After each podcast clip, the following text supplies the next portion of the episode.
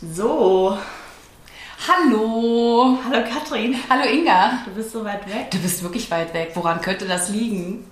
Ich weiß auch nicht. Ich glaube, weil wir zwei Mikros haben. Ja, Das bedeutet? wir sitzen uns das erste Mal gegenüber beim Podcast aufnehmen, Ja, aber warum haben wir denn jetzt zwei Mikros?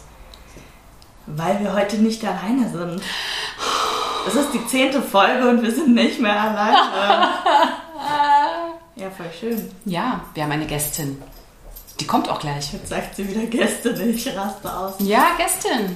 Jetzt habe ich es mir abtrainiert, weil du das nicht in unserem Podcast haben wolltest. Und Ja, ich habe es mir anders überlegt, weil ich habe mir sagen lassen, das, äh, das ist doch etablierter, als ich äh, dachte. Und äh, deswegen sage ich jetzt, wir haben eine Gästin. Und auf die freuen wir uns ganz besonders. Aber wer das ist, das verraten wir erst, wenn sie da ist. Ne? Richtig. Allegra freut sich auch. Nicht Allegra. Sie schüttelt sich vor Freude. Und spielt mit Schweini. Wobei wir eigentlich sagen müssen, wir haben einen Gast. ja, Leute, heute wird's spannend. der Knurze. Aber erstmal, Katrin, wie geht's denn dir? Wir haben uns, letzte Woche gab es keine Folge. Der Hund macht heute viele Geräusche. Ähm, Sie guckt mich angriffslustig, guckt sie mich an. ja, Ja, das könnte daran liegen, dass wir uns lange nicht gesehen haben. Und Allegra hat mich auch lange nicht gesehen. sie hat dich vermisst. Ich habe dich auch vermisst, mein Hase. Ich habe dich auch vermisst, Ingra. Äh, Ingra, Ingra. Allegra, Ingra. Katrin. Kakakring. Kak Katrin. Kakring. Ähm, ja, wie geht's dir? Was war los? Was war los? Ich war wieder on Tour. Ich war in äh, München am Weißwurst-Äquator und ähm, habe, habe einen Werbespot gedreht. Wuhu! Okay. Und äh, da warst du mehrere Tage oder was zum Da Drehen? war ich zwei Tage. Zwei Cool. Tage. Ja. Hat Spaß gemacht. Es, es war richtig lustig. Ich kann natürlich nicht sagen, worum es geht, aber ich hoffe, dass der Spot bald ausgestrahlt wird. Dann kann ich es euch ja sagen. Folgt uns auf Instagram, da kriegt ihr es mit. Genau. Schön. Und du so? Ich so, ich, äh, ich habe einen See entdeckt Krass. und war echt zwei Tage am See und ähm, habe das erste Mal in meinem Urlaub so ein bisschen Urlaubsfeeling gespürt. Ähm, habe aber auch trotzdem gearbeitet ab und zu mal so ein bisschen und ähm, bin gerade voll in den Hochzeitsvorbereitungen für meinen Bruder. Sagt ihr, wenn jemand heiratet, dann, äh, dann wird das, dann haben alle zu tun. Aber es macht Spaß. Es macht Spaß, es wird richtig gut. Davon da kann ich euch nächstes Mal. Von der ersten Hochzeit kann ich euch nächstes Mal schon. Ach ja, es gibt ja zwei Hochzeiten. Mhm. Ja. Oh mein Gott, wie aufregend. Nee, sonst ist, glaube ich, eher nicht so viel passiert. Also, Das heißt, gearbeitet, du hast schon, äh, weil für dich geht ja bald Theater weiter im August. Das heißt, du hast dafür auch schon mal ein paar Vorbereitungen. genau, so ein bisschen Spielzeitvorbereitung getroffen, die ersten Kontakte zu DarstellerInnen geknüpft, ähm, mit meinem Chef verschiedene Male telefoniert und ja, was, was so ansteht, nochmal ein bisschen mich in die Texte eingelesen und ja, Was man als Regieassistentin alles so macht. richtig Toll. toll. Und hier kommt unser Gast. Bewegen wir uns Richtung Gespräch. Ja, so. Hallo. Hallo, herzlich willkommen, Hallo. lieber Gast. Lieber Gast, wir freuen uns sehr, dass Willie Eilish heute da ist. Herzlich willkommen. Dankeschön, dass ich hier sein darf. Sehr gerne. Ja, ähm, Willie Eilish von Kokolores. Wir haben dich zum ersten Mal gesehen in Bonn ähm, auf der, auf der in der Theaternacht Bonn. Wie sagt man das denn? Auf. Auf der. Theaternacht Bonn haben wir dich zufällig entdeckt. Ähm, Wer unseren Podcast schon länger hat, weiß das auch. Genau. Wir haben ja äh, über die äh, Theaternacht äh, schon gesprochen. Und wir wollten uns eigentlich in der Brotfabrik in Bonn, wir wollten uns eigentlich die Shakespeare Company angucken, aber es war, nee, nee, wir hatten, wir hatten auf jeden Fall von Kokolores auch gelesen. und wir wollten aber eigentlich zu der Vorstellung davor und es war ja so unfassbar voll. Ja, ich habe es gerade noch so reingeschafft tatsächlich. Ja. Alter, es war richtig krass, so dass wir überhaupt nicht reinkamen. Und haben wir uns gesagt, ja komm, dann warten wir jetzt einfach und gehen dann einfach äh, in, in eure Show. Und ähm, es hat sich voll gelohnt. Also wir waren, also wir waren total angetan. Das war wirklich so unverhofft und ähm, wir waren wirklich begeistert. Wirklich. So, das freut mich sehr. Weil ähm, ich habe das, ich habe sowas noch, aber also ich habe sowas noch nie gesehen. Ich kenne nur, ich kannte bis dato nur Drag Queens. Ähm, also es war für mich ehrlich gesagt Neuland. Und ähm, wir haben dich halt immer beobachtet, wie du am Bühnenrand standst und ähm, total mitgegangen bist und so. Ja. Und das fanden wir halt einfach super und haben dann einfach überlegt, ob wir dich äh, einladen. Und jetzt bist du da. Jetzt bin ich hier. Mega schön. Vielleicht ähm, magst du dich einfach auch kurz mal vorstellen. Sehr Noch gerne. ein bisschen ausführlicher. Ähm, also ich bin Willie Eilish. Äh, ich bin meines Zeichen Drag King und ähm, mache das seit ungefähr zwei Jahren fast. Ich habe nämlich bei der Theaternacht von vor zwei Jahren davor habe ich meinen ersten Auftritt gehabt. Die war damals im Herbst äh, und das war mein erster Real-Life-Auftritt in Drag. Äh, auch in der Bootfabrik, wo ihr mich gesehen habt. In der Kneipe allerdings, da war ich noch auf der kleineren Bühne. Ah, das ist auch eine Bühne. Äh, Also da, die wird manchmal zur Bühne. Ah, Die, okay. äh, Bonner Theater in der Brotfabrik ist immer, da wird das ganze Haus bespielt. Alles, was irgendwie Sitzplatz hat und ein bisschen wie eine Bühne aussieht, wird ganz schnell zur Bühne. Und da haben wir eine kleine, äh, eine kleine Show gemacht, oder ich habe eine kleine Show gemacht, damals eigentlich alleine ähm, bei der Bonner Theaternacht. Und von da hat sich das so ein bisschen entwickelt für mich mit dem Drag. Und ähm, wie, wie hast du so deinen Charakter entwickelt? Also auch deinen Namen. Warum Willie Eilish? Ich liebe dumme Wortspiele und äh, Willie Eilish war für mich ein bisschen die männliche Abwandlung von Billie Eilish oder dass das mit der Ästhetik jetzt für mich viel zu tun hat. Also ich sehe nicht so aus wie Billie Eilish. Ich habe eigentlich nicht so richtig viel zu tun mit Billie Eilish, aber ich fand es witzig, den Namen zu nehmen und ihn männlich zu machen. Ähm, und so ist der Name entstanden. Der Charakter an sich äh, hat sich für mich so ein bisschen entwickelt. Kennt ihr so Männer, die richtig gute Feministen sind? aber so Feministen, dass sie dann auch die meiste Ahnung von allem haben. Wenige, würde ich sagen. Nein. Also viele behaupten es, Ja, genau. sind es aber nicht. Ja, und das ist, glaube ich, auch ein bisschen das Ding mit Willie Eilish. Willie Eilish ist der beste Feminist, den es gibt auf der Welt und er hat die Wahrheit mit Löffeln gefressen und er kann allen Leuten erklären, wie man der beste Feminist ist. Also er ist wirklich ein sehr aufgeweckter Mann an sich, aber er schießt manchmal halt ein bisschen übers Ziel hinaus, was das angeht. Aber er hat es schon sich zur Aufgabe gemacht, allen Leuten auch zu erklären, wie man ein guter Feminist ist. So. Okay. Okay, und wie kamst du drauf, gerade diese Charakterzüge zu nehmen? Ähm, weil mich das irgendwie, diese, dieses männliche Selbstbewusstsein, irgendwie dieses sehr inhärente, ich habe mich jetzt über ein Thema fünf Minuten eingelesen, jetzt bin ich Experte darüber. Das ist was, was ich sehr oft irgendwie von, von männlichen Freunden kenne. Ähm, wollte ich mir ein bisschen aneignen, gerne und finde ich genauso witzig, wie aber auch gutherzig, wie aber auch ein bisschen absurd. Und das hat sich für mich irgendwie so ein bisschen angeboten, äh, das so als Charakter mitzunehmen, weil Willy ist kein Macho. Ich finde es nicht so super interessant, irgendwie mit Macho-Sachen zu spielen in der Männlichkeit. Einfach so ein bisschen dieses sehr very confident, very sexy irgendwie, aber noch mit einer Botschaft dahinter, war irgendwie das, wo ich mich so ein bisschen gesehen habe mit Drag.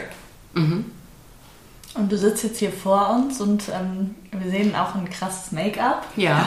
Ähm, und Willi trägt Schnurrbart. Trägt Willy er immer trägt Schnurrbart? Immer. Wir haben auch schon mal Schnurrbart getragen. Nice. Wo habt ihr Schnurrbart getragen? ähm, beim Kochen, ähm, du auf dem Junggesellenabschied von Genau, ich hatte auf dem Junggesellenabschied von meinem Bruder, weil alle hatten sich einen Schnurrbart stehen lassen und ich war ja eigentlich die einzige Frau dabei und dann hatte ich auch einen Schnurrbart. am Karneval. Ja. Und komischerweise haben uns da Leute auch, auch komisch angeguckt, dass, Ja. wo ich mir dachte, es ist Karneval. Ihr könnt euch die Bahnfahrt vorstellen, die ich gerade hatte. Ja. Nicht so super viel Spaß, aber ja. Okay, was kam da heute so? Kamen da irgendwelche Kommentare oder? Äh, keine Kommentare mehr, so sehr aufgeregte Blicke. Also ich hatte so zwei Leute schräg gegenüber von mir im Vierer, die sich alle paar Minuten umgedreht haben. Also ich habe einfach gemerkt, dass sie alle paar Minuten mal gecheckt haben, ob ich noch da bin und ob, was ich da mache und was das überhaupt soll. Und es ist wirklich meistens so, dass sich niemand drauf anspricht, aber alle sind irgendwie sehr, okay, da passiert irgendwas, was ich jetzt nicht so ganz koscher finde irgendwie. Also das ist eher so das, als dass ich angesprochen werde, ganz aktiv. Wie gehst du mit diesen Blicken um oder was, was ziehst du da für dich so raus?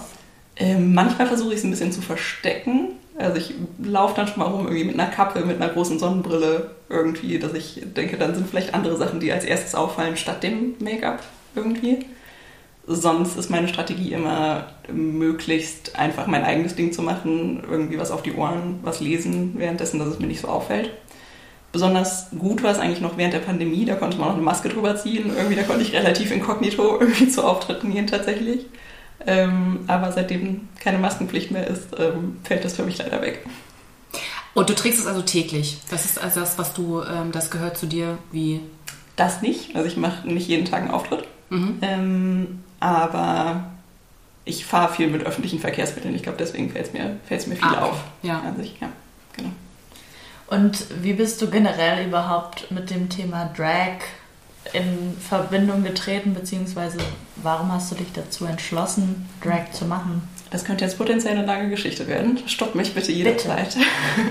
Ähm, das erste Mal einen Drag-Artist gesehen habe ich so 2017 ungefähr, glaube ich. Das war bei einem Konzert. Mhm. Ähm, da hatte die Künstlerin äh, Amanda Palmer, war das, äh, die hatte sich verschiedene Artists noch eingeladen zu dem Konzert und einer davon war ein Drag-Artist, der bis heute vielleicht mein Favorite ist, namens Lugato Chocolat, wie der Schokoladenkuchen. Mhm. Ähm, und Lugato Chocolat hatte eine wunderbare Bassstimme, eine fertige Opernausbildung und hat, ist auf die Bühne gekommen, hat gesagt, kennt ihr das, wenn ihr im Club seid und ihr tanzt zu eurem Lieblingssong und dann merkt ihr plötzlich, der ist viel trauriger, als ihr dachtet. Und dann hat er angefangen, I Wanna Dance With Somebody von Whitney Houston zu singen, aber in einer todtraurigen Version. Und das hat mich total begeistert. Das war für mich so ein bisschen das erste, das erste Mal, dass ich ähm, mit Drag in Berührung gekommen bin und wo ich dachte, oh, das ist voll die coole Kunstform, kann ich so noch nicht. Ähm, das war meine erste Drag Queen. Ähm, dann hat es ein paar Jahre später gedauert, irgendwie bis 2019 möchte ich sagen, bis ich das erste Mal einen Drag King auf der Bühne gesehen habe. Mhm. Und da auch hat es mich nochmal völlig weggerissen, dachte, voll cool, noch nie gesehen, müssen wir mal was mitmachen. Und dann hat es gedauert bis 2021, bis zur Pandemie, dass ich dachte, ach, könnte ich ja auch mal machen, vielleicht, eventuell. Ähm, durch einen Podcast tatsächlich. Es gibt einen wunderbaren Drag King Podcast ähm, von der britischen Drag King Gruppe äh, PEX, wie mhm. die Brustmuskeln. Mhm. Ähm, und die haben so ein bisschen von sich erzählt, was sie so machen, wie sie Drag so wahrnehmen als Kings im Gegensatz zu als Queens. Ähm, und dann dachte ich, komm, es ist Pandemie, es sieht jetzt eh keiner. Ich äh, versuche einfach mal und wenn es nichts wird, dann wird es nichts. Äh, und wenn doch, dann, ähm, dann habe ich vielleicht ein nettes neues Hobby irgendwie gefunden.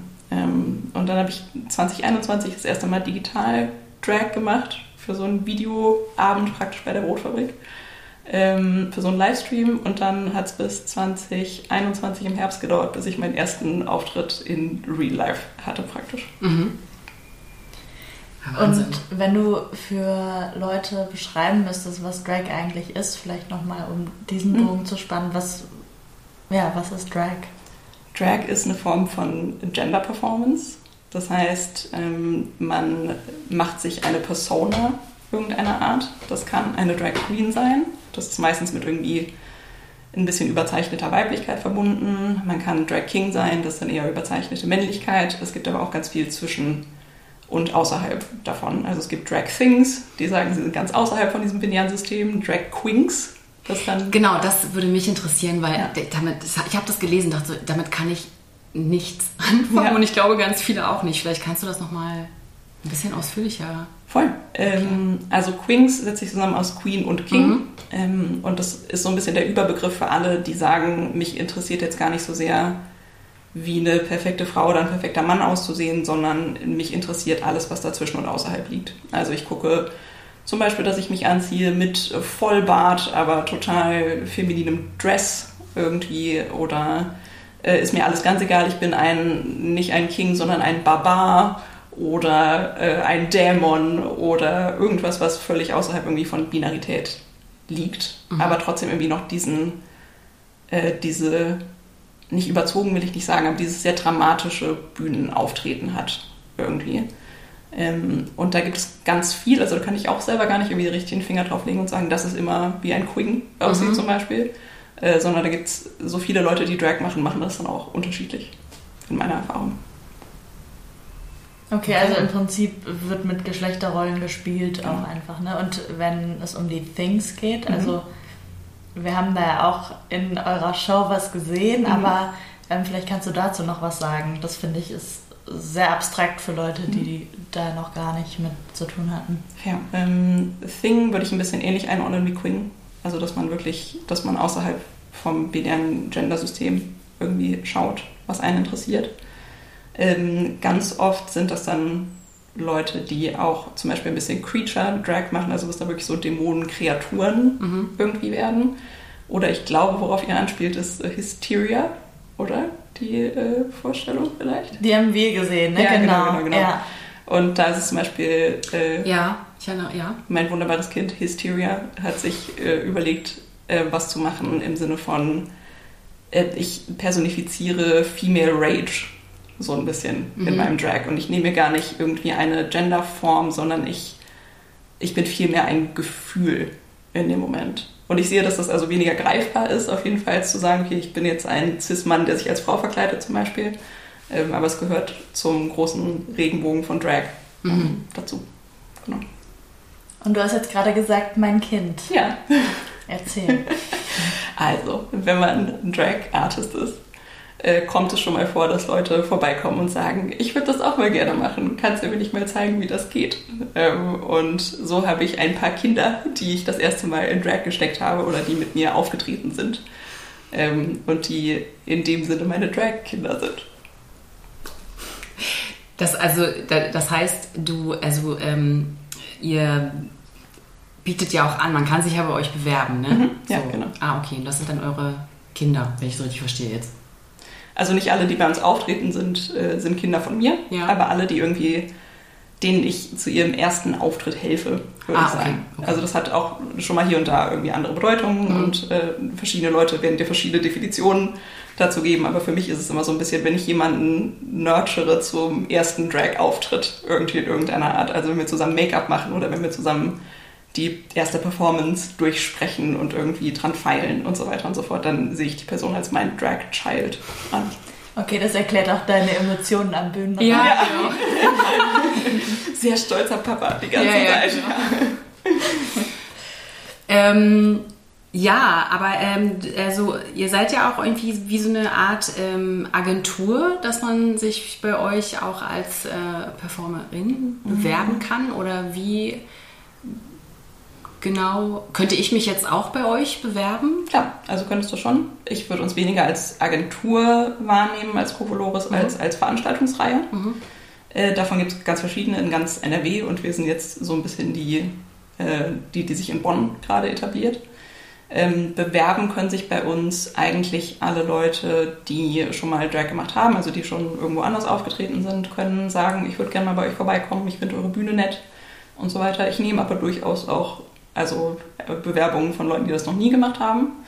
Ähm, ich suche mir meistens irgendwie ein bisschen kleinere Veranstaltungen dann aus, damit die das erste Mal auftreten können. So ein bisschen, also eher so eine Theaternacht zum Beispiel, wo man irgendwie eine Nummer macht, nach 20 Minuten draußen ist und so ein bisschen äh, und dann ist es wieder vorbei. Ein bisschen Bühnenluft schnuppern. Ja, genau. Ähm, anstatt irgendwie unsere großen Focolores-Veranstaltungen sind oft, also sind dann auch einen ganzen Abend lang zum Beispiel, ähm, haben ein Thema, nach dem man sich dann im Zweifel richten sollte und so weiter und so fort. Also da muss man, finde ich, immer noch mal ein bisschen mehr Erfahrung mitbringen, als irgendwie, das ist jetzt mein allererster Auftritt. Ähm, aber ich suche immer wieder nach Möglichkeiten, wo man auch neue Leute praktisch dazu ziehen kann und sagen kann, hier, ich gebe dir mal meine, meine Bühne, schau doch mal, was mit dir dann passiert. Cool. Und was sollte man mitbringen, wenn man Drag machen möchte? Uh, ähm, für mich ist das immer so ein bisschen zwischen Glamour und Blödsinn. Also man muss sowohl bereit sein zu sagen, ich möchte ein bisschen Zeit irgendwie in Kostüm, Make-up und meine Präsentation irgendwie stecken. Ähm, und Blödsinn ist für mich so ein bisschen die, der, der andere Pol, wo man nicht Angst haben darf, sich ein bisschen zum Affen zu machen auf so einer Bühne, weil es ist groß, es ist dramatisch, es ist auch ein bisschen insane und ein bisschen verrückt und da darf man einfach keine Angst vor haben, finde ich, wenn man, wenn man Drag machen möchte. Und ähm, dann ist es auch egal, ob ich live singen möchte oder ob ich tanzen möchte oder 100 Prozent. Ja, ich finde, unter Drag fallen ganz viele, ganz viele Kunstformen irgendwo. Also ganz viele Leute lip-sinken. Also ein Song läuft im Hintergrund und ich bewege nur die Lippen dazu. Das habt ihr, glaube ich, auch ganz viel gesehen bei der Ja, Theaternacht, ja, nicht wahr? ja. Ähm, aber Live-Gesang gehört dazu. Ich singe eigentlich immer einmal pro Show, wenn ich so eine Kokolores-Show mache zum Beispiel. Ähm, es gibt Möglichkeiten für Poetry. Ich habe schon Leute Poetry performen sehen in Drag. Äh, the Comedy, the Stand-Up. Es gibt eigentlich gar kein Limit für Eigentlich, das. ja, eigentlich, eigentlich alles, eigentlich, was genau. man auf einer Bühne performen kann. Ja. Hm. Und wenn jetzt die Katrin gerne auch Drag machen würde, Mhm. könnte sie denn auch eine Queen sein? ja, definitiv. Weil meistens sieht Aber ich man, möchte ja, ich möchte ja eigentlich Du möchtest King King sein, ich ne? weiß, aber ich wollte So. erst die Frage klären, weil es ja so ist, dass man meistens sieht, dass ähm, weiblich gelesene Personen in eine King- oder Mhm. Thing-Rolle rutschen und eine männlich gelesene Person in eine Queen. Mhm. Ähm, aber das ist egal. Das, da gibt es keine Grenzen eigentlich. Also ich kenne tatsächlich einige Leute, die weiblich oder weiblich gelesen sind und Queens sind. Äh, Es gibt Transfrauen, die Drag Queens sind. Also da gibt es für mich überhaupt keine, gibt eigentlich keine Grenzen, was das angeht. Es ist nur so ein bisschen das Bild, was man hat von irgendwie der Travestiekunst Ja. irgendwie über die Jahrhunderte. Von RuPaul's Drag Race möchte ich da auch nicht unverantwortlich machen. Ehrlich gesagt, da war es eine lange Zeit äh, auch nicht verboten, aber eher frowned upon, dass da Leute kommen, die Frauen sind und, äh, und Drag Queens sind. Ähm, deswegen hat sich, glaube ich, so ein bisschen das Bild ergeben von, man muss ein Cis-Mann sein, und, um eine Drag Queen zu sein, aber es stimmt eigentlich gar nicht. Darüber hatten, wir hatten vorhin so ein bisschen das Thema, ähm, was mich, was mich ähm, so ein bisschen geärgert hat, nachdem äh, wir euch äh, oder dich auf der Bühne gesehen haben und ich überhaupt über dieses ganze Thema erstmal recherchiert habe und darüber ein bisschen was gelesen habe und wir auch im Freundesbekanntenkreis darüber ein bisschen geredet haben, dass das wirklich gar nicht so bekannt ist und dass auch gleich so ein bisschen, naja, ich will es nicht Vorurteil nennen, aber es kam gleich so, ja, aber ja, aber da ist doch die Verwandlung gar nicht so groß. Doch, Ja. Nee, da finde ich das aber jetzt mit Drag Queens, das finde ich jetzt aber viel, viel spannender. Und das eigentlich hat es hat mich, es hat mich getriggert, es hat mich, mich geärgert, dass das schon wieder so eine, so eine Abwertung kriegt. Ja, das Erlebst du wahrscheinlich auch oft. Ja, definitiv. So. Also es ist definitiv das weniger bekannte Phänomen und ich glaube, deswegen haben Leute da immer irgendwie ein bisschen eine Apprehension irgendwie, also dass sie das nicht richtig einordnen können irgendwie. Ähm, Und man hat so dieses Bild von einer glamourösen Frau als Drag Queen und so weiter und so fort, was irgendwie spannender ist, als wenn ich jetzt irgendwie in eine Männlichkeit reingehe. Ähm, Aber warum ist das so? Ja. keine Ahnung. Ist es anmaßend, als weiblich gelesene Person männlich sein zu wollen? Ja, aber andersrum ist es nicht anmaßend. Ja. Da ist es ja, da ist es belustigend. Da ist es. Das äh, hatten wir auch schon mal in naja. irgendeiner Folge, ne? dass es Ja, so ein ja, bisschen ähm, immer als, ja, es wird nicht so ernst genommen. Ja. Nimmst du das so auch wahr? Also ich nehme definitiv wahr, dass Leute mehr, also ein bisschen eine schwerere Zeit damit haben, das zu akzeptieren, auf jeden Fall.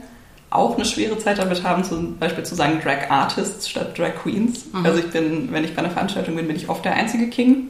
Ähm, dann wird aber trotzdem ganz oft davon gesprochen, dass die Queens heute Abend ganz toll waren und ich stehe so ein bisschen an der Seite und bin so, ach, naja, okay, ähm, ich also nicht. Also entweder ich werde mitgemeint und falsch bezeichnet oder ich werde halt nicht mitgemeint. so, das sind so ein bisschen die zwei Optionen dann für mich. Ähm, und ja, ich weiß nicht, da ist definitiv irgendwie mehr Skeptik insgesamt gegenüber Drag Kings. Naja, ich, ich, also ich glaube halt, ich, ich glaube halt, dass es, dass es auch, dass auch hier wieder das Patriarchat wieder herrscht. Entschuldigung, ich kann es nicht anders ausdrücken. Und das nervt mich einfach. Und es nervt mich, weil ich meine, Drag Kings, die, das gibt es schon länger. Seit wann ungefähr? Also wann gab es so die ersten, du meinst was in den 20ern? Wo hast, du, wo hast du das her? Wo hast du dieses Wissen her? Internet. Internet. Oder ich weiß es nicht. Also ich habe jetzt, ist jetzt ein bisschen gefährliches Halbwissen, was Ja, ich jetzt ja. erzähle, aber ich weiß, dass es schon im London äh, des viktorianischen Zeitalters, also so Ende 19. Jahrhundert, gab es so Variety-Performer, die so in Hosenrollen gespielt haben, praktisch. Also die ähm, Frauen waren, die als Frau geboren wurden und dann auf der Bühne ähm, sich als Mann verkleidet haben und dann in so Variety-Shows, in so Varieté-Abenden aufgetreten sind. Ähm, ich bin mir nicht sicher, ob es davor nicht noch was gab. Ich bin mir eigentlich fast sicher, dass da irgendwo noch was vergraben ist in der Historie vorher auch. Ähm, aber das ist so ein bisschen das erste Phänomen, mit dem ich mich ein bisschen besser auskenne. Irgendwie also mal über 100 Jahre auf jeden Fall. Ja. Und trotzdem wissen die meisten Menschen nicht, dass es Drag Kings gibt. Ja. Ja, es gibt Drag Kings. So, Ja. jetzt sagen wir es nochmal richtig deutlich hier. Und äh, was wollte ich jetzt noch sagen? Ich wollte einen ganz wichtigen Satz sagen. Das habe ich ihn vergessen. Naja. Wollen wir kurz warten? Nein, oder? machen wir weiter. Das fällt mir ein. Das fällt mir ein. Ich würde gerade noch mal ähm, zu Kokolores springen wollen. Ähm, wer oder was ist eigentlich Kokolores? Wir haben es jetzt schon öfter gesagt, aber ähm, Äh, Kokolores ist eine Veranstaltungsreihe in der Brotfabrik. Ähm, die habe ich mir zusammen ausgedacht mit einem anderen Drag-Kind von mir, mit Roger Moon. Ähm, und wir hosten das alle drei Monate in der Brotfabrik. Ähm, das erste Mal haben wir das gemacht jetzt im März. Ähm, und es ist so ein bunter Drag-Abend. Äh, wir laden uns immer vier GästInnen ein aus der Welt des Drag und eine Person aus einer anderen Kunstform, weil wir gerne irgendwie so ein bisschen zeigen wollen, dass Drag ganz viel Schnittmenge hat mit anderen Kunst- und Kulturformen. Äh, deswegen haben wir schon mal äh, jemand, der Musik macht dabei oder jemand, der bildende Kunst macht und so weiter. Ähm, und dann ist es einfach so zwei bis drei Stunden Spaß, Blödsinn und Glamour äh, in der Brotfabrik.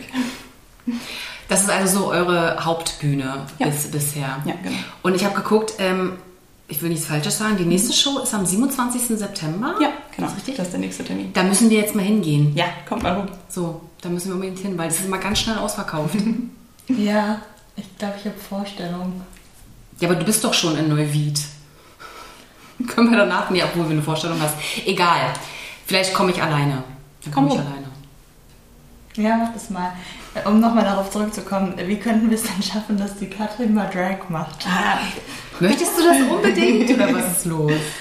Also generell gibt es da ganz verschiedene Arten, Katrin. Ähm, Ja, sag mal. Also du kannst einfach ein bisschen zu Hause anfangen zu gucken, dich zu schminken oder so, wenn du sagst, okay, ich möchte in eine Drag King Richtung. Da Mhm. gibt es ganz viele gute Tutorials online tatsächlich, wie man so ein bisschen das Okay. Gesicht konturiert, dass es ein Ja. bisschen männlicher aussieht. Immer unter der Prämisse, wenn du das möchtest. Also ne, man kann auch, man muss nicht das ganze große Make-up machen, unbedingt. Äh, man kann sich selber ein bisschen aussuchen, was davon man mitnimmt und was nicht. Ähm, aber wenn das ein Teil ist, der dich interessiert, kann ich nur mal empfehlen, irgendwie ein bisschen wild rum zu experimentieren im Gesicht mit so vielen Farben wie möglich. Ähm, und oder mal einfach sich zu bewerben irgendwo für einen Auftritt und mal zu überlegen, was man denn so auf der Bühne machen würde. Also wenn du jetzt als Drag King auftrittst, was würdest du an sich als Kunstform machen? Hast du da schon eine Idee?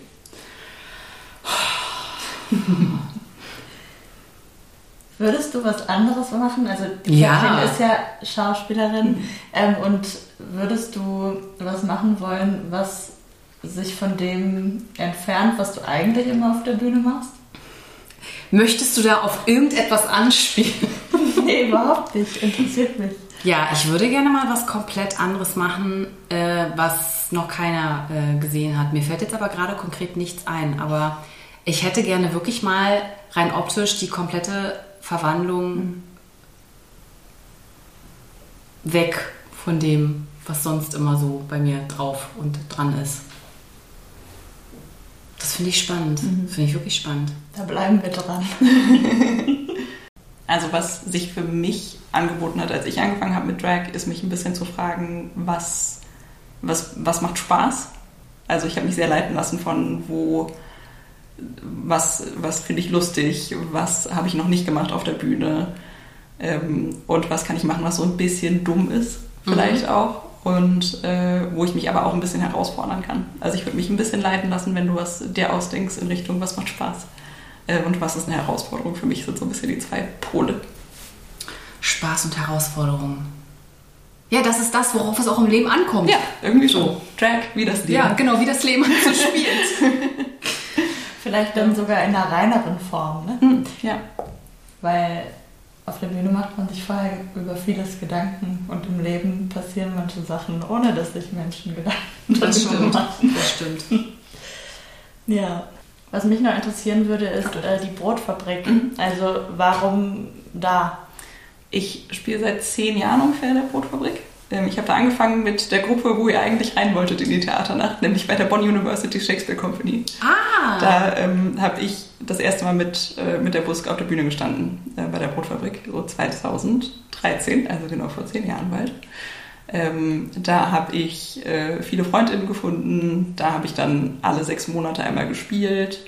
Das ist ein Team, was ich gut kenne. Ähm, und als ich angefangen habe, Drag zu machen und irgendwie meine ersten Auftritte zu machen, bei denen war bei denen auch ganz schnell sind die Leuchten angegangen und dann haben die von sich aus auch gesagt, wollt ihr das nicht mal größer irgendwie machen? Ähm, also sie sind ein sehr unterstützendes Team, mhm. was das angeht, äh, haben uns da wirklich mit allen Mitteln der Kunst auch unterstützt, ähm, diese Reihe irgendwie aus dem Boden zu stampfen. Ähm, und das rechne ich ihnen auch ganz, ganz hoch an. Ja. Voll gut. Und hast also. du das Gefühl, das wird äh, gut angenommen? Also melden sich viele KünstlerInnen auch von außerhalb? Äh, sehr. Also ich habe das Gefühl, vom Publikum wird es sehr gut angenommen. Also wir waren jetzt beide Male ausverkauft, die wir ähm, große Shows gemacht haben. Ähm, es war viel Andrang bei der Theaternacht. Und äh, das war auch sehr, sehr schön. Und natürlich habe ich jetzt, dadurch, dass ich jetzt bald zwei Jahre irgendwie Auftritte gemacht habe in Drag, kenne ich natürlich auch ganz viele Leute irgendwie aus NRW und so, die ich mal gerne bei uns auf der Bühne sehen würde. Also es ist nicht nur so, dass Leute sich bewerben bei uns, sondern ganz oft ähm, frage ich auch Leute, die ich kenne, irgendwie aus dem Drag-Zirkel und äh, ob sie nicht mal nach Bonn kommen wollen, ins kleine beschauliche Bonn, ähm, um bei uns auf der Bühne zu stehen. Ja, cool. Und wird Kokolores auch auf dem CSD in Bonn sein? Ähm, nicht unbedingt Kokolores, aber ich werde einen kleinen Auftritt haben auf dem CSD äh, bei Beethovens Bunte am 5.8. Äh, bekomme da tatkräftige Unterstützung von meinen Kindern tatsächlich, also zwei kommen mit.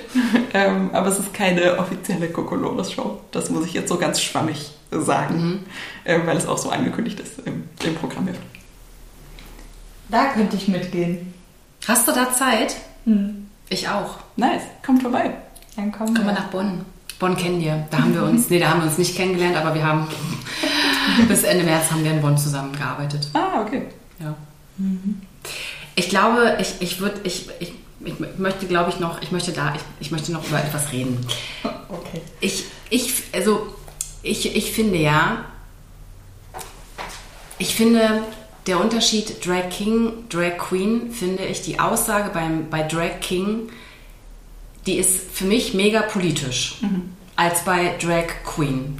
Gerade in der jetzigen Zeit. Mhm wo wir auch gerade über patriarchale Strukturen ähm, sprechen, finde ich gerade das bei Drag King interessant, dieses, diese, ja, diese unterschiedlichen Sichtweisen von Männlichkeit oder Darstellung von Männlichkeit, Interpretation von Männlichkeit, ähm, die man sich traut, äh, auf der Bühne äh, darzustellen, sie zu parodieren, mhm. ähm, an ihr Kritik zu üben, das finde ich wahnsinnig spannend, wahnsinnig wichtig. Desto mehr nervt es mich, dass ähm, dann einfach so manchmal so blöde Kommentare kommen. Ja, aber das ist ja jetzt nicht so, ist jetzt nicht so das wirkliche Drag-Ding. Ich finde aber, das ist gerade total politisch wichtig. Hm. Ich glaube, es hat voll viele Dimensionen. Also ich äh, gebe dir recht, dass es für mich definitiv irgendwie ein Auflehnen gegen das Patriarchat, wenn ich, wenn ich mich in Drag stecke und sage, ich bin irgendwie jetzt genauso auf der Bühne gerade ein Mann wie jeder andere Mann mhm. irgendwo. Und ich mir irgendwie diese, was ich irgendwie als Stereotyp männlich wahrnehme, irgendwie diese Confidence und dieses Selbstbewusstsein und dieses, oh, ich habe jetzt ein Privileg und damit haue ich mich jetzt um mich rum auf der Bühne, ähm, ist für mich extrem politisch. Ich glaube aber, dass Drag generell politisch ist. Also ich glaube, dass auch Drag Queens auf jeden Fall politisch sind und dass wir uns alle, die wir Drag machen, in irgendeiner Form gegen das Patriarchat auflehnen irgendwo. Ja, ja, das stimmt. Da ist vielleicht auch wieder ähm, das, was dieses Gefühl vielleicht vermittelt, wieder das Außen, mhm. ne? dass mhm. ähm, das einfach mehr angesehen ist, Queen zu sein. Und dann stecken wir schon wieder in diesen ja. Strukturen drin. Mhm. Aber das ist vielleicht das, was das ist das, was ich eigentlich meinte. Was, das, was dir das Gefühl gibt, aber ne, so vielleicht bin ich da auch gerade anders sensibilisiert. Mhm. Äh, ähm, ich muss dieses liest ein Buch. Ich, ich, muss, ich, muss, ich muss das Buch, ich habe es schon so oft angeworben, äh, beworben, ähm, das Ende der Ehe. Mhm. Lest es doch mal bitte alle. Es ist wirklich, es ist wirklich, äh, es geht ja nicht nur explizit um die Ehe, es geht natürlich um die Ehe, aber es geht um so viel mehr, um unsere Gesellschaft. Also, ich finde es super spannend, dass diese Frau, wie heißt sie nochmal, Emilia? Reuk.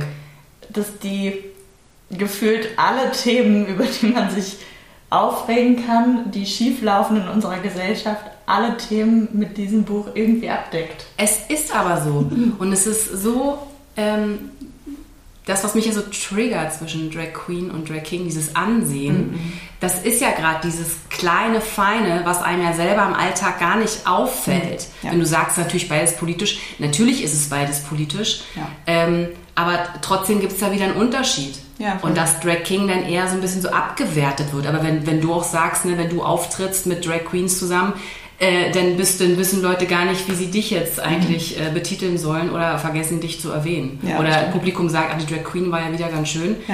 Und äh, Absolut. Ich finde es aber, ich finde so unheimlich spannend irgendwie zu beobachten, weil das natürlich, also ich vielleicht weniger privilegiert bin in so einem Drag-Space irgendwo, also dass ich ein bisschen außen vor bin als Drag King und eher mal vergessen werde und eher mal unter den Teppich gekehrt werde oder ne, Leute das halt nicht interessiert, wie sie eine Drag Queen interessieren würde. Ähm, aber in der Gesamtgesellschaft sind wir alle abseits irgendwie, die wir Drag machen. In Ja. der Gesamtgesellschaft werden wir alle irgendwie an die Seite gedrängt, werden irgendwie misstrauisch angeschaut, man muss Kinder vor uns schützen und so weiter und so fort. Also das finde ich kommt ganz krass drauf an, in welchem Space man sich gerade befindet. Und also von außerhalb sind wir alle irgendwie suspekt auf jeden Fall. Wir müssen uns da, glaube ich, dann, dann auch ganz hart irgendwie zusammenrotten, irgendwie in so einem, in so ja, einem Space. schön, schei- sch- schade, dass es immer noch so ist. Ja, Ja. ja, total. Was waren denn, ähm, als ihr das mitbekommen habt in München mit Mhm. diesen Drag-Lesungen, ähm, was ging da so in euch vielleicht auch als, als Kokolores-Gruppe vor oder so? War das auch Thema? Also es war total krass, das zu hören, aber auch teilweise nicht überraschend irgendwo, weil ich immer finde, dass also je mehr Aufmerksamkeit wir gerade bekommen als Drag Artists, äh, umso mehr Gegenwind kommt auch. Irgendwie, das muss man glaube ich leider sagen. Ähm, deswegen war es jetzt nicht irgendwie das, die große Überraschung, dass das passiert ist, nur in der Stärke war es irgendwie neu. Also dass da tatsächlich Leute in Deutschland gegen protestiert haben, dass die AfD so richtige Hetzplakate dazu Mhm. gemacht hat. Richtig ekelhafte. Ähm, und das, was wir uns natürlich irgendwie überlegen müssen, ist, wie sicher sind wir weiter irgendwie als Drag Artists. Ähm, auch bei Kokolores, auch in der Brotfabrik. Weil es auch in Bonn tatsächlich den Abend vor der letzten Kokolores-Veranstaltung, es gibt diesen Regenbogenbürger äh, als Zebrastreifen. Habt ihr Ja, den kennen gesehen? wir, da sind wir mal drüber gegangen. Ne? Und der wurde überklebt, Ja. ähm, zuletzt von Leuten, die Pride reklamieren wollten als äh, Stolz aufs Vaterland. Ähm, mit äh, Schwarz-Rot-Gold und so weiter. Ähm, was, mitbekommen. Ja, irgendwie für mich dann nochmal ein Reminder war von, das ist nicht weit weg. Das ist vor unserer Haustür gibt es Leute, denen das richtig auf den Senkel geht. Ähm, und das ist natürlich irgendwie, also müssen wir uns Gedanken zu machen, wie können wir weiter sicher bleiben in so einem Mhm. Space auf jeden Fall. Und gleichzeitig ist es irgendwie ein großes Glück, dass die Leute, die dann da sind und die vor Ort sind, so supportive sind und so viel Unterstützung zeigen. Das hat so ein bisschen die zwei Ecken für mich. Ja. Hast du das Gefühl, dass ähm, Drag vor allem von, also, oder das, dass es so ist, ist irgendwie klar, dass aber vor allem Menschen aus der queeren Community das machen. Kennst du auch Allies, die Drag machen? Jetzt muss ich kurz überlegen. Tatsächlich würde ich sagen, alle Leute, die ich kenne, sind auch Teil der queeren Community. Irgendwie, also ich kenne, die die Leute dürfen mich gerne korrigieren, wenn sie, wenn sie mich jetzt hören und sagen, da erzählst du aber Blödsinn. Aber ich meine, alle Leute, die ich kenne, die Drag machen, sind auch Teil der queeren Community. Fändest du es wichtig, dass auch Allies Drag machen? Ich finde es auf jeden Fall schön. Also ich finde, das ist für jeden eine Bereicherung, würde ich denken. Also ich denke, was ist so gut, irgendwie so einen Perspektivenwechsel da mal zu haben und zu gucken, was sonst noch so für Energien in einem rumschwirren, die vielleicht im Alltag keinen, keinen Ausdruck bekommen, immer unbedingt. Was ist es ja? Okay, Kathrin, noch ein Grund mehr für dich. Ja. Aber ich habe auch echt immer mehr Bock, jetzt Ne? auch mal. Ja, dann Lass komm. uns das mal wir, morgen Ja, gucken uns ein, wir gucken uns ein Tutorial an und dann geht's erstmal los. Dann gucken wir mal, was wir aus unseren Gesichtern so zaubern. Und dann, und dann kannst du uns vielleicht irgendwann adoptieren. Meine Adoptiv-Drag-Kinder. Ja, Das wäre schon cool. das wäre cool. Was muss die Welt daraus Was draußen genau? noch hören? Kommt zu Drag-Shows, es macht Spaß, es äh, werden viele Gefühle freigesetzt. Ähm, also ich kann es wirklich jedem, jedem nur empfehlen. Ähm, ich würde es aber genauso empfehlen, mal zu gucken, tatsächlich, was passiert, wenn man selber Drag macht. Irgendwie, weil ich das einfach eine gute Erfahrung finde und irgendwie das nochmal die Perspektive auf ganz viele Sachen nochmal so ein bisschen shiftet. Und ich glaube, das können wir alle schon mal gebrauchen. Gibt es was speziell, was du für dich als Privatperson gemerkt hast an Veränderungen, seit du Drag machst? Hm, ich glaube, was für mich total überraschend war, ist, wie viel Spaß ich damit habe, so selbstbewusst und irgendwie sexy auf der Bühne zu sein. Also ich habe viel mehr das Gefühl gehabt, ich kann jetzt irgendwie frei sein und so ein bisschen äh, mit Sexualität, mit meinem Körper irgendwie auf der Bühne spielen, wenn ich in, wenn ich in Drag bin. Irgendwie ist es mir viel leichter gefallen, als wenn ich jetzt als Frau auf der Bühne mhm. äh, stehen würde, weil ich habe das Gefühl hatte, dass ich selber jetzt gerade entscheiden darf, wie sexy das aussieht und die ist halt auch manchmal ein bisschen doof und auch manchmal ein bisschen dumm. Ähm, aber generell kann ich mich trauen, irgendwie zu sagen, schaut mich an, ich bin irgendwie attraktiv und, äh, und zwar deswegen und ich zeige euch jetzt das auf diese Weise. Ähm, und das würde ich mich, glaube ich, in einer weiblichen Form, wäre ich damit, glaube ich, nicht immer komfortabel, immer. Kannst du dich auch mehr in diese sexy Position quasi begeben, weil du in diesem sicheren Raum bist? Ja, glaube ich schon, definitiv, ja. Es macht nochmal einen ganz anderen Bühnenraum auf irgendwie. Mhm. Und den kann ich irgendwie, den kann ich für vier Minuten kann ich den total dominieren und da irgendwie alles lassen, was ich möchte. Und auch ich sein mit ganz vielen Aspekten, die sonst vielleicht nicht so rauskommen. Und es ist irgendwie ein geschützter Raum, der ist nach vier Minuten dann auch wieder vorbei. Irgendwie, wenn die Nummer wieder vorbei ist. Und äh, aber in der Zeit kann halt dann alles passieren und das ist irgendwie schön. Und würdest du dir wünschen, dass die Realität dir das als Mensch auch zugestehen würde, dass du rausgehen könntest und sagen würdest, heute, heute so? Definitiv. Ähm, also ich glaube, dass ich gerne, also dieses Gefühl von Confidence irgendwie auf jeden Fall immer gerne mitnehmen würde, auch auf, auch außerhalb von Drag. Das klappt nicht immer, ähm, aber ich habe das Gefühl, es fällt mir jetzt vielleicht ein bisschen leichter, weil ich jetzt weiß, wie es sich, wie es sich in Drag anfühlt, kann ich es vielleicht auch ein bisschen in den Alltag mitnehmen, hin und wieder. Hm. Also ich fand, dass du eine, du hast eine mega Präsenz auf der Bühne. Du hast, bist, du bist sehr, ähm, also du bist sehr selbstbewusst. Danke. Deswegen, das hat uns, ähm, das meinen wir wirklich ernst. Das sage ich jetzt nicht, um hier noch was Nettes zu sagen, aber wir fanden, aber das hat. Hier steht noch was Nettes. Noch was Nettes. ähm, nee, du hast da wirklich eine, eine, eine, große, eine große Stärke, eine große Präsenz, ähm, die man einfach sehen möchte. Also da guckt man einfach hin, hört zu. Ja, und ich fand auch, was mich sehr beeindruckt hat, dass ähm, man merkte, dass du diesen Safe Space für andere mhm. auch ähm, darstellst mhm. und dass du quasi ein Teil des Safe Space für andere bist. Das fand ich total schön. Das freut mich total, weil das ist wirklich mir auch ein großes Anliegen irgendwie in Drag, dass ich also das A den anderen Leuten auf der Bühne irgendwie aufmachen möchte und dann im nächsten Schritt ans Publikum weitergeben will. Also ich will wirklich, dass das irgendwie ein Abend voller Liebe ist irgendwie, ohne jetzt total kitschig klingen zu wollen. Aber dass sich irgendwie die Liebe von mir auf die anderen Leute überträgt und dass das dann so diesen Raum aufmacht, ist mir ein großes, ein großes Anliegen. Ja, voll schön und auch was, was wir uns alle mitnehmen sollten in den Alltag. Irgendwie. Ja. Ich habe das jetzt auf dem CSD hier in Köln auch gemerkt, das ist so eine so ein ganz gewisses Gefühl, was man, was man einfach hat, weil man merkt, okay, hier ist gerade wirklich ein Raum, alle nehmen sich so, wie sie sind und das mhm. ist voll, natürlich gibt es Leute, die einen grimmig angucken und so, aber die sind an so Tagen in der Unterzahl und irgendwie ist alles okay, was da so ja. rumläuft, wer da so rumläuft und das ist so so ein krasses Gefühl irgendwie, was man sich einfach wünschen würde für, für jeden Tag. Und schön ist, dass äh, Drag das ganze Jahr ist. Yeah. Die CSDs nur gewisse. Drag kann jeden Tag sein, wenn man möchte. ja. ja. Jetzt aber gleichzeitig Ja gesagt. Schön. Willie Eilish ja. ist bei uns, war bei uns. Vielen, vielen Dank. Danke euch. Das war sehr, sehr schön. Und Leute, wenn ihr irgendwo irgendwas von Drag Kings lest, geht hin. Supported. Supported. Sie. Sie. Und ja, ich finde, ich liebt euch, liebt euch einfach und ähm, esst mehr Hafer. Und esst mehr Hafer. Ah, eine Frage habe ich noch. Ja. Wie stehst denn du zu Porridge eigentlich? Das hätten wir eigentlich oh, noch nicht einsteigen. Ja, wir, wir, müssen noch mal, wir müssen eigentlich auch mal unseren, unseren Podcast-Namen ein bisschen mehr einbinden. Wir müssen von vorne nochmal anfangen. Ich bin großer Porridge-Fan tatsächlich. Ich habe eine ganze Weile, also ich habe ein Jahr lang in Schottland gewohnt und da stand Porridge ganz oft bei mir auf der, auf der Frühstücksliste. Am liebsten eigentlich mit Schokolade und Bananen ist meine Das Porridge-Kombination. ist ja nicht so gesund jetzt. ja, aber lecker. Möchtest du eins? Wir können nur eins kochen. Oh mein Gott. Da muss ich gleich auf die Uhr gucken tatsächlich, weil ich muss ja noch weiter Termin Mit Banane und Schoko noch drin. Hast du? Klar.